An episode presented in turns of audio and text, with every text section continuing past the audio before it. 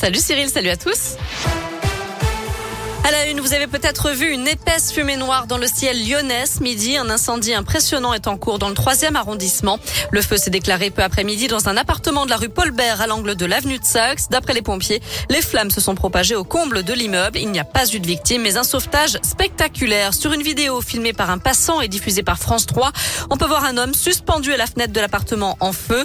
Ce sont les voisins qui lui viennent en aide en lui tendant les bras et une corde. Il a donc réussi à se mettre à l'abri. Les pompiers sont toujours sur place. Attention, la circulation est coupée sur l'avenue de Saxe et la rue Paul Bert entre le cours Gambetta et la rue Vendôme.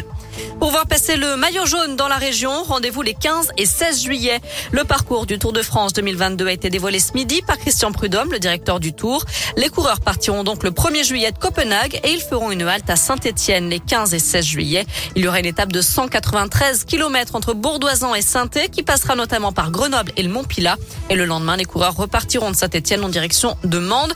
Le détail de toutes ces étapes, rendez-vous sur l'appli Scoop et radioscoop.com. L'arrivée du Tour 2022 se fera sur les Champs-Élysées, bien sûr, ce sera le 24 juillet. Et lorsque ces messieurs arriveront, les dames partiront. Le Tour de France féminin, lui, s'élancera le 24 juillet devant la Tour Eiffel. Au programme, huit étapes dans l'est de la France seulement. Quatre étapes de plaine, deux autres au profil plus accidenté et deux étapes de montagne. Arrivée prévue le 31 juillet au sommet de la planche des belles filles dans les Vosges. Une bonne nouvelle pour les écoliers de l'Ain. Ils pourront quitter le masque en classe à partir de lundi. La situation sanitaire s'est améliorée en France. 12 nouveaux départements abandonneront donc le masque à l'école primaire, notamment l'Ain et la Drôme. Ce n'est pas encore possible dans le Rhône et l'Ardèche où les taux d'incidence ne sont pas satisfaisants.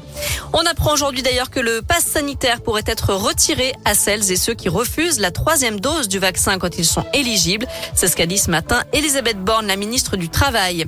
Et puis dernier jour de gratuité pour les tests PCR ou antigènes à partir de demain, ces tests dits de confort seront payants. Des city-stades, des skateparks, des dojos, des terrains de basket ou de padel.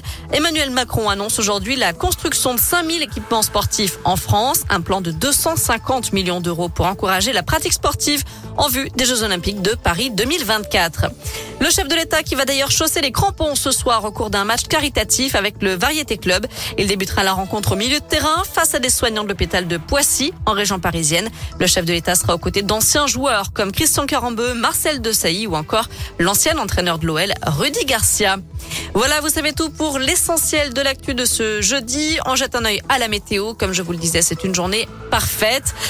Un nuage à l'horizon, du ciel bleu, du soleil et des températures qui sont comprises entre 13 et 16 degrés cet après-midi pour les maximales. La bonne nouvelle, c'est que ça continue comme ça encore demain et tout le week-end. Ah. D'ailleurs, samedi et dimanche, le mercure devrait remonter légèrement jusqu'à 18-19. Merci.